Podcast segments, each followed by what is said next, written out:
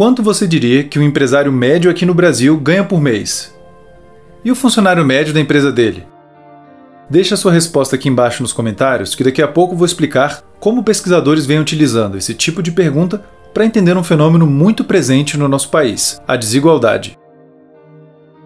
Eu sou o André, tenho um doutorado em psicologia e hoje, com a ajuda do amigo e psicólogo Vitor Keller, quero falar um pouco com você sobre o que as pessoas pensam a respeito da desigualdade e como viver em um meio desigual pode afetar a maneira como nos sentimos e agimos. Se gostou da nossa escolha de tema para hoje, clica no joinha para nos ajudar, inscreva-se no canal, siga a gente nas redes sociais e acompanhe o nosso podcast na sua plataforma favorita.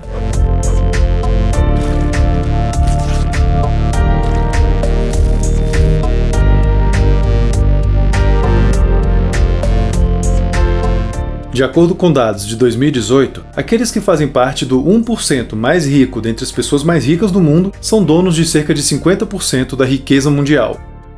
Essas pessoas têm mais do que o dobro das riquezas juntas de quase 7 bilhões de pessoas. Podemos extrair pelo menos duas mensagens desses dados. Existe um grupo bem pequeno de pessoas concentrando a maior parte da riqueza mundial, e assim como eu, você muito provavelmente não faz parte desse grupo.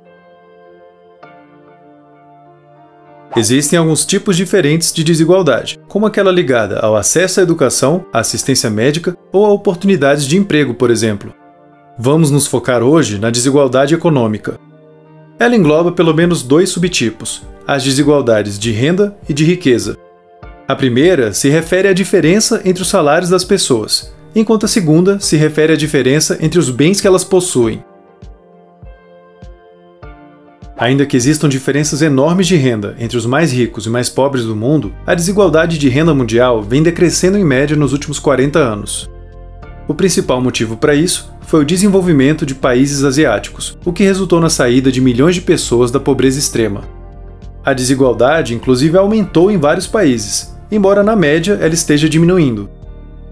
No Brasil, a desigualdade também veio diminuindo nas últimas décadas até recentemente, porém a situação aqui ainda está bem longe da ideal.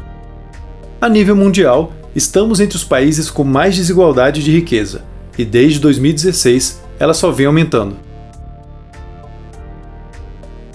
A pandemia piorou bastante a desigualdade em muitos países, nos Estados Unidos, por exemplo, enquanto milhões perderam seus empregos ou tiveram reduções salariais, os bilionários aumentaram suas riquezas em 62%. A desigualdade econômica tem muitos efeitos políticos, econômicos e sociais que acabam nos afetando no nível psicológico. Por exemplo, a desigualdade geralmente está ligada à pobreza, e ela, como explicamos no vídeo da semana passada, pode gerar diferentes prejuízos psicológicos. O nível real e o nível percebido de desigualdade podem ser bem distantes a depender de cada pessoa, e isso pode fazer toda a diferença. Pesquisas em vários países fizeram uso das duas perguntas que eu te fiz no início do vídeo: quanto ganha um empresário médio do seu país e quanto ganha um funcionário dele. Essas pesquisas revelaram que a maioria das pessoas subestima o nível de desigualdade econômica nos seus países, ainda que isso varie a depender do país analisado. Geralmente, as pessoas achavam que a diferença entre os salários de empresários e seus funcionários era menor do que realmente era. Alguns fatores ajudam a explicar esses padrões de percepção, e um deles é que as pessoas têm dificuldade de compreender o tamanho de quantias altas, como milhões ou bilhões. Isso acaba as estimulando a imaginar de maneira pouco realista as diferenças nas rendas e riquezas de pessoas que possuem níveis socioeconômicos muito distintos. Outro fator é que quando as pessoas pensam na desigualdade econômica, elas tendem a se comparar àqueles que estão à sua volta e que possuem uma condição mais parecida com a delas. Isso pode passar uma impressão muito enviesada para a pessoa que dificultará a tarefa de estimar a desigualdade na sociedade. Apesar da desigualdade ser frequentemente subestimada, percebê-la no cotidiano pode nos influenciar de várias formas. Uma delas é moldando a forma como interpretamos as pessoas à nossa volta e como as descrevemos.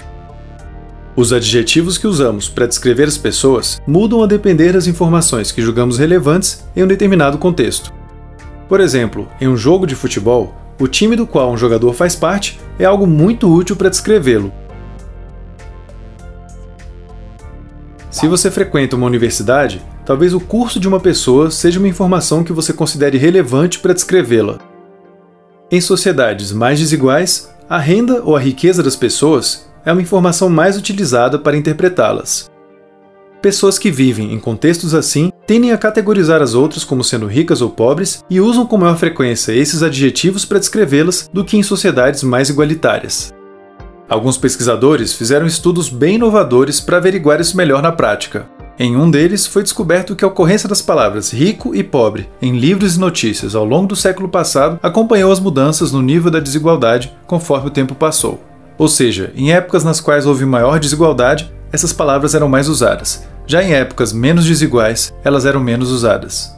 Em outra pesquisa, os cientistas identificaram que até se os participantes apenas se imaginassem em uma sociedade mais desigual, eles tendiam a usar mais palavras ligadas à desigualdade para descrever a si mesmos e as outras pessoas.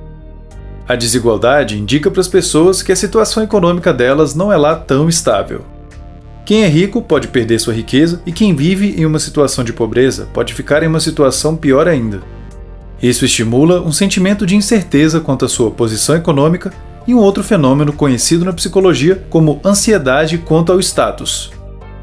Ele é o receio de ser visto pelos outros como um completo fracasso, em termos econômicos ou quanto ao mérito da pessoa.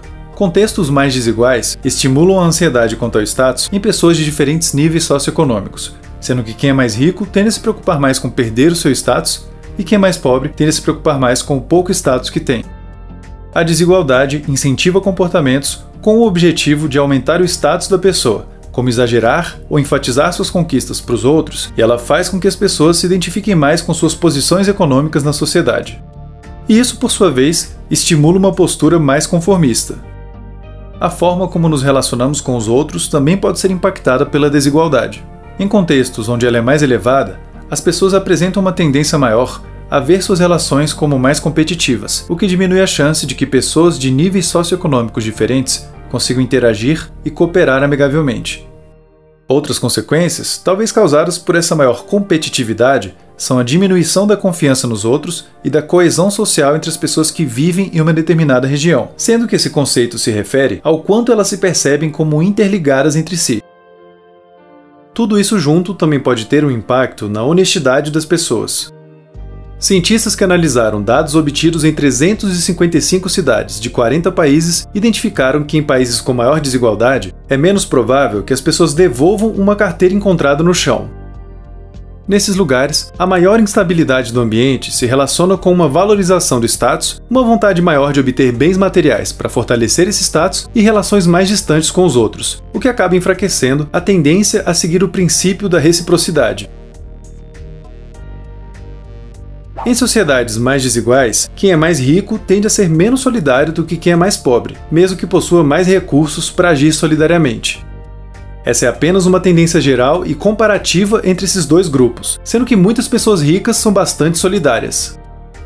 Quem possui mais recursos também costuma ser menos preocupado com a justiça na alocação de recursos do que quem possui menos, até porque esse tipo de injustiça impacta de forma mais direta e prejudicial quem possui menos recursos em comparação com quem possui mais. De maneira geral, países mais desiguais costumam exibir níveis mais elevados de crimes, uso de drogas e racismo. Pessoas que vivem nesse tipo de país se engajam em menos atividades comunitárias, ajudam menos os outros e exibem mais comportamentos antissociais. Elas também costumam sentir níveis mais baixos de bem-estar, satisfação com a vida e são mais desconfiadas tanto dos outros quanto das lideranças da sociedade. Em outras palavras, é mais difícil ser feliz e ter uma boa convivência com os outros em ambientes mais desiguais. O Brasil é um país onde ainda existe muita desigualdade. Os 5% mais ricos do Brasil ganham o equivalente à soma das rendas de 95% da população. Essa desigualdade não tem a ver apenas com quem tem mais ou menos recursos, ela também depende do seu gênero e da cor da sua pele. Só para você ter uma ideia, se continuarmos no ritmo atual, mulheres ganharão em média o mesmo salário que homens, lá para o ano de 2049 e negros ganharão em média o mesmo salário que brancos em torno de 2089. Avanços vêm sendo feitos nas últimas décadas e isso é ótimo, mas o ritmo desses avanços ainda é muito lento. A desigualdade extrema é um mal para todos nós, já que afeta negativamente vários aspectos do cotidiano de todo mundo, Pessoas com mais recursos também estão inclusas nisso, já que elas não conseguem se proteger totalmente das repercussões sociais trazidas pela desigualdade, tal como a maior violência na região onde essas pessoas moram, por exemplo. Muito obrigado a todos vocês que são apoiadores ou apoiadoras oficiais do Minutos Psíquicos. Vocês incentivam muito a gente a continuar fazendo vídeos como o de hoje. E se você gosta do nosso trabalho aqui no YouTube, mas ainda não é um apoiador nosso, clique em Seja Membro aqui embaixo para saber quais são os benefícios exclusivos que a gente oferece em troca do seu apoio. Agora você também pode fazer uma doação direta para o canal através de um Pix, e o QR Code para fazer isso está aqui na tela. Hoje falamos sobre o que é a desigualdade econômica, como ela é grande no mundo e quais foram alguns impactos da pandemia nisso. Descrevemos alguns efeitos psicológicos da desigualdade, como pessoas vivendo em sociedades mais desiguais diferem das que vivem em sociedades mais igualitárias, e ao final, descrevemos alguns detalhes sobre a situação do Brasil.